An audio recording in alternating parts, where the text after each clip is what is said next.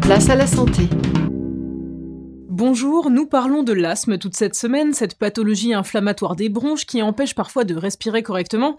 Justement, lors d'une crise, lorsque l'on siffle, faut-il s'inquiéter? Écoutez la réponse du professeur Gilles Garcia, il est pneumologue. Ça, c'est ce que se disent toujours les patients. Hein. C'est pas grave et ça va passer.